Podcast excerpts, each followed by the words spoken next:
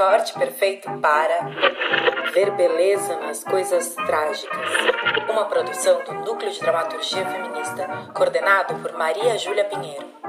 Psst, você está de fone? Corre lá para pegar. A gente te espera. Giro de Itália. Texto de Carol Gievertovski. Vozes de Carol Gievertovski e Milena Moraes. Trilha sonora autoral da Carol e do Rafael Baroni.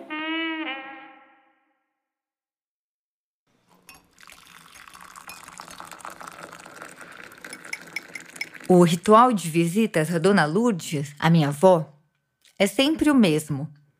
Eu vou até a sua casinha, levo os pães quentinhos, ela deixa a mesa posta com leite, Todd, café feito com açúcar, refrigerante, queijo, margarina, bolachinhas doces e gelatina para o café da tarde.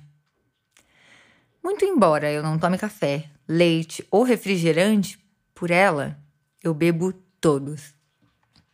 Ela é a mãe do meu pai e foi a primeira pessoa da minha família a me dizer que eu sou artista.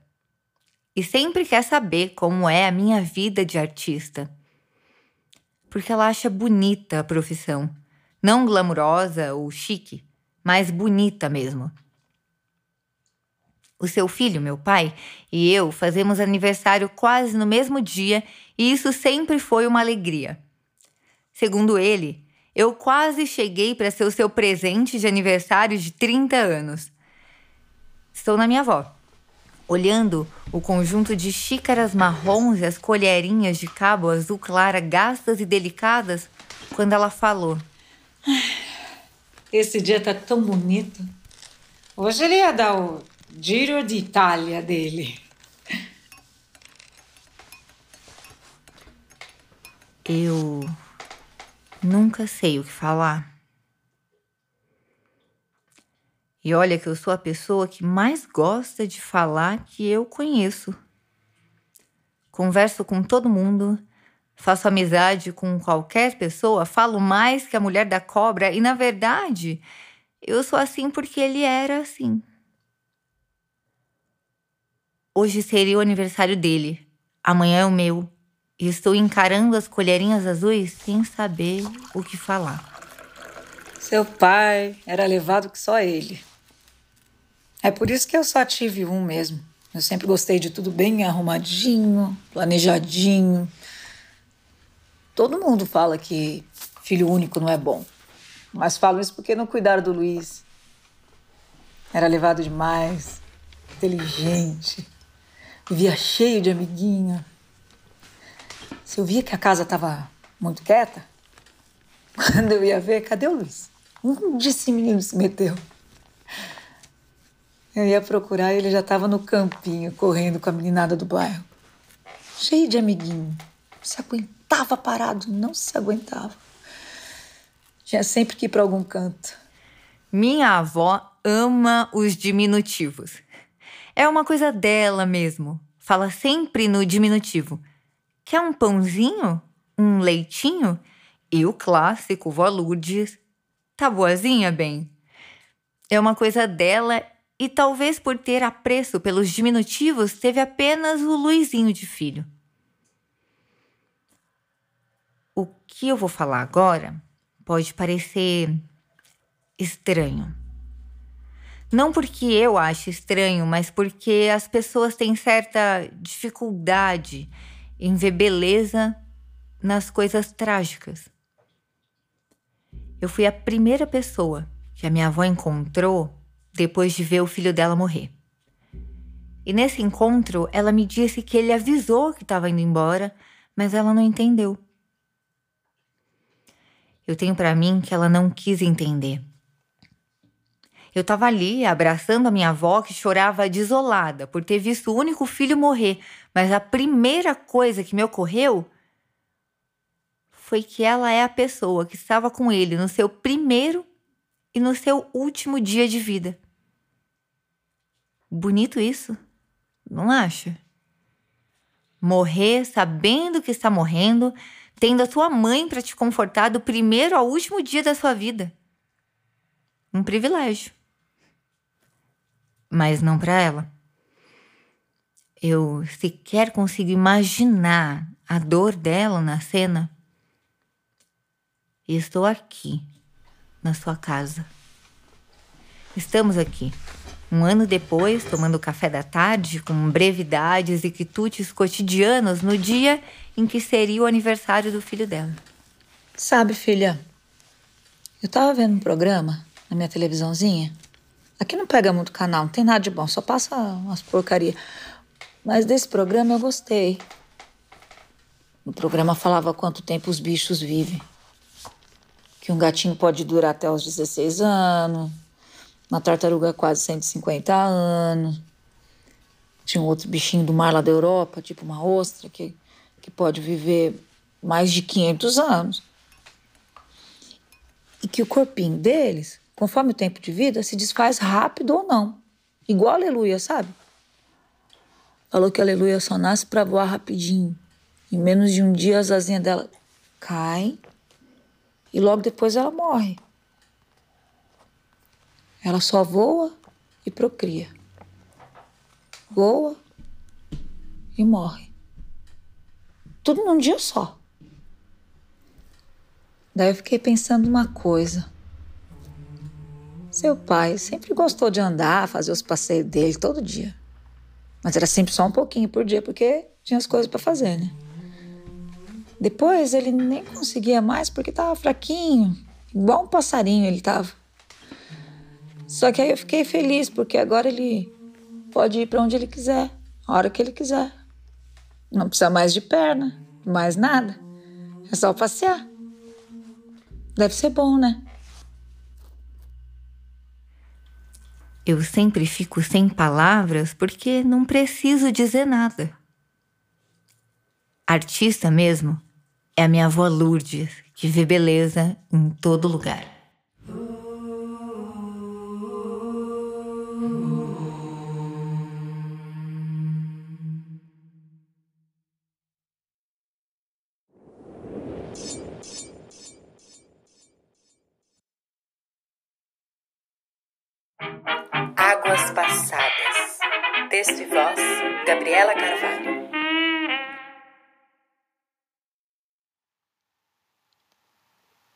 Acordou ainda mais cedo naquele dia. Não pelo excesso de afazeres que já se manifestava nas manhas da pequena no berço ao lado, mas pela ansiedade de saber que seria aquele o dia do seu primeiro salário.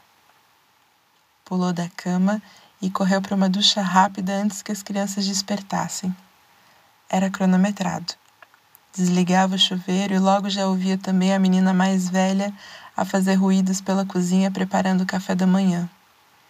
Depois de escovar os dentes, parou o dia por alguns segundos a se olhar diretamente no espelhinho de moldura laranja do banheiro, com um gozo na alma que se via no azulado dos seus olhos.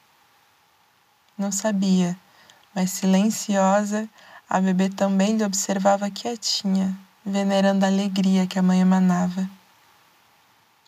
Ainda nua, sentou-se na cama e aninhou a menina que, esfomeada, logo se ajeitou entre os seus seios. Por alguns instantes estiveram ali a sonhar com tudo que estava a se transformar naquele começo de dia, de ano, de vida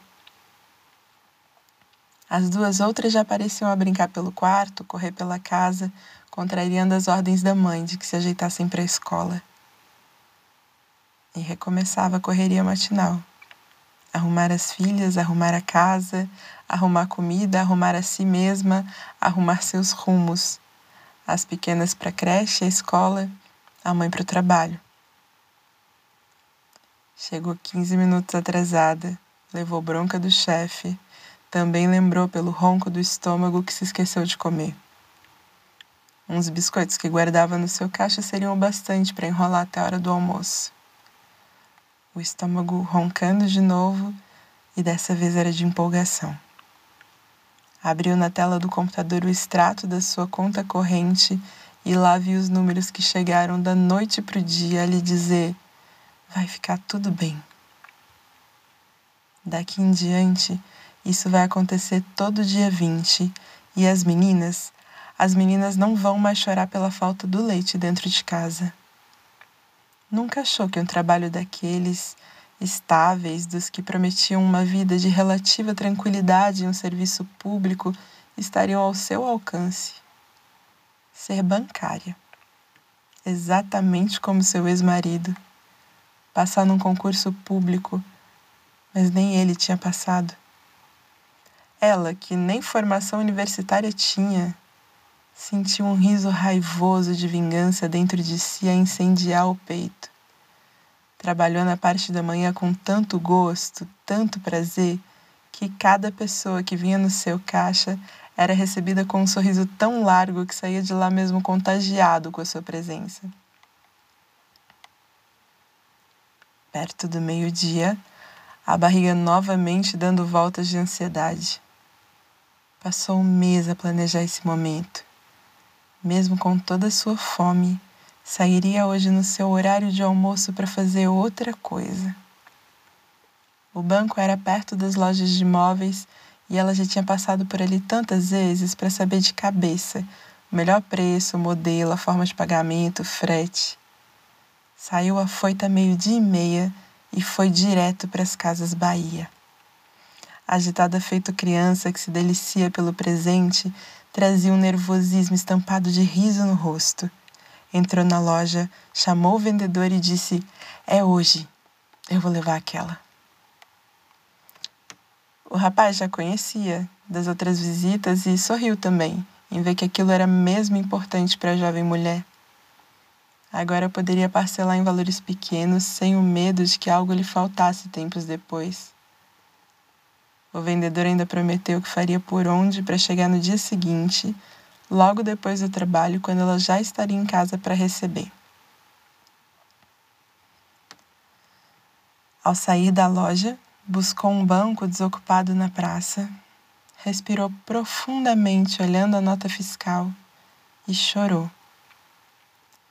Chorou como se não tivesse ninguém à sua volta, como se a praça, se a cidade inteira se transformasse ali, naquele instante em seu ninho, no colo da sua mãe, que já não estava, na cama da infância, onde desde tão cedo precisou aprender a cuidar de si, dos irmãos, dos sobrinhos, do pai. Precisou ser firme, ser raivosa, armada, reativa, grossa. Precisou ser só e ainda mais quando, depois de grávida, casou-se com um desconhecido e viu o amor romântico transformado em inferno nas mãos agressoras de um homem que amava e odiava conforme o teor alcoólico da noite. Mudaram-se de cidade com o nascimento da segunda filha e a família, suas referências, suas raízes, foram tornando-se cada vez mais nebulosas. Lembrava-se daqueles sete anos com tanta dor tanta mágoa que já nem sabia mais de que jeito havia dado conta desse tempo de tamanha violência que a mantinha calada na dependência de um homem que havia lhe tomado a liberdade. Todo aquele tempo, das fraldas de pano esfregadas à mão, das roupas desgastadas que ela e as meninas usavam, das camisas do bancário sujas de batom, de cuecas esporradas, de bocas tapadas à força, de palavras presas na garganta, de um choro que se acumulava até ali, naquele minuto, na Praça Expedicionário Garcia, à uma da tarde. Uma senhora se aproxima e pergunta se há algo que possa fazer para ajudar. Ao que ela responde, já restabelecendo-se. Não, senhora. Eu já fiz o que precisava ser feito. E em pensamento concluí os passos que estava a dar há cerca de um ano. Desde o dia em que coloquei as roupas dele em sacos de lixo na calçada, troquei as fechaduras, rezei a todos os santos com uma filha na barriga e duas nas mãos, consegui o emprego que precisava e agora, com o meu primeiro salário, Acabei de comprar minha lavadora Brastemp. E nunca, nunca mais eu lavarei cuecas.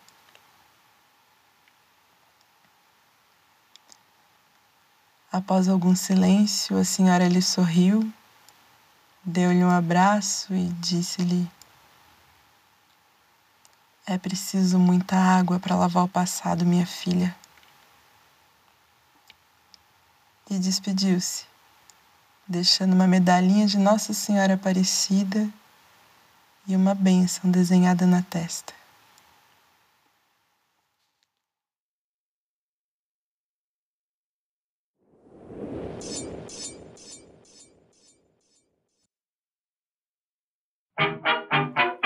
Diálogos.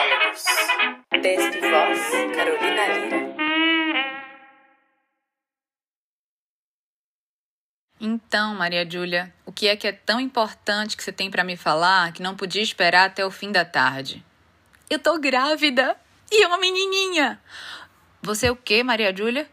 Grávida e é uma menina. Consciência de Maria Júlia. Então é isso. Ela não vai me falar nada. Ela que sempre disse que queria ter uma neta, que era o maior sonho dela ter uma neta, que depois de duas barrigas da Vitória não tinha vindo nenhuma menina e que ela queria mesmo era uma mocinha para ser a bonequinha da vovó. Agora eu tô aqui dizendo para ela que eu tô grávida de uma menina, que era o grande sonho dela e ela não me fala nada. Quanto tempo ela vai me deixar aqui do outro lado da linha esperando um esboço de reação? Nem que seja para, sei lá, perguntar qual é a DPP, para poder se meter na minha vida, explicando como se deve fazer tudo, como ela sempre fez, abrindo a Dona Elisa Enciclopédia e me ensinando como se deve viver. Esse silêncio não incomoda você? Não seria melhor que ela gritasse, que ela te xingasse de tudo quanto é nome, que ela esboçasse qualquer tipo de reação? Ela não acha que o silêncio também pode ser violento? Ela vai te deixar do outro lado da linha assim? Já não basta você estar sozinha do outro lado do Atlântico? Mãe, você tá aí? Maria Júlia, você acha que tem condições de cuidar de uma criança? Mãe, eu vou tentar, vou querer fazer o melhor. Maria Júlia, você não tem condições de cuidar de uma criança. Consciência de Maria Júlia. Essa é, sem dúvida alguma, a coisa mais violenta que ela já te falou. Ela podia ter dito tantas coisas. Ela podia perguntar como tô me sentindo. Ela podia querer saber detalhes. Ela podia fingir que tá feliz. Fingir! Só por esse dia, só por essa hora, só nessa ligação. Não era ela que sempre sonhou com a neta. Você tá aqui, em vias de realizar o sonho dessa mulher. Você tá um turbilhão de emoções com a gravidez. para gerar uma pessoa. Saber que tem um serrezinho crescendo dentro de você e que você vai ser responsável pelo resto de sua vida. Nem nesse momento, nem nesse momento em que sua solidão nessa terra estrangeira tomou uma proporção maior do que o esperado, maior do que você imaginava que pudesse existir, maior do que todas as suas dores, todos os seus medos, todas as suas inseguranças, toda a sua síndrome de impostora, todas as vezes que você duvidou de você mesma, que procurou validação em outras pessoas, quando tentava se encaixar, quando buscava se aproximar de gente que admirava, quando tentava estar próxima das coisas que faziam seu coração vibrar, quando acreditava desacreditando do seu próprio trabalho, do seu próprio talento, da sua própria competência, da sua própria sanidade mental, diante de todas as suas dúvidas, diante de todos os seus demônios, diante de todo o pânico de fazer alguma coisa, de entrar em algum projeto que não desse certo, que te deixasse exposta, que as pessoas percebessem que você não era tão boa o quanto elas imaginavam, que você não era capaz de corresponder às expectativas alheias. E o quanto quanto aquilo te tirava do eixo, te desestabilizava, te jogava num abismo, sem nenhuma perspectiva de ser amparada. Quantas vezes você se jogou, mesmo temendo a queda? Quantas vezes caiu, se feriu, se machucou feio? Quantas vezes tentou ter a atenção dessa mulher, de outras pessoas, de ser reconhecida, de ser elogiada? E agora tinha uma criança crescendo dentro de você. E nada disso tinha importância mais. Ou pelo menos tinha muito menos importância, porque seus peitos já estavam enormes, porque suas costas já estavam doendo, porque você já sentia seu corpo inteiro mudando, se esgarçando para receber essa menina, que era uma menina que você nunca tinha visto, nunca tinha segurado no colo e já sentia um amor tão forte, tão violento, que a fazia crer que estava pronta para enfrentar o mundo, para enfrentar qualquer coisa, que qualquer outro medo era bobo. E vinha essa mulher. Com que direito vinha essa mulher te dizer o que te disse? Te dizer que você não tinha condição de cuidar de uma criança? E quem tem? E ela teve? Ela acha que tinha condições de cuidar da Maria Júlia menina? Foi isso? É isso? Ela acredita nisso? Fale, Maria Júlia. Fale não, grite, Maria Júlia. Grite pra ela tudo que tá aí represado no seu peito. Deixe sair essa enchente de sentimentos ruins que essa mulher te causou falando isso. Não represe seus sentimentos desde que eles saiam, desde que eles escorram, desde que eles passem por cima das barreiras dessa represa que você construiu para não magoá-la e que fere tanto você. Vamos? Vamos, Maria Júlia, grite! Não dá mais para aguentar isso. Não dá para fingir naturalidade. Não dá para querer ser civilizada. Não dá para manter essa pretensa civilidade, porque você tá morrendo por dentro, porque você tá se consumindo, porque essa mágoa vira uma cirrose emocional e te corrói aos poucos. Até quando você aguenta? Até quando você vai ser atriz? Até quando? Há quanto tempo você se sujeita a ouvir calada coisas que te magoam? Você vai continuar assim? Você não tem pena de você mesma? Você já não acha. Tá bom, mãe. Eu vou desligar. Viu?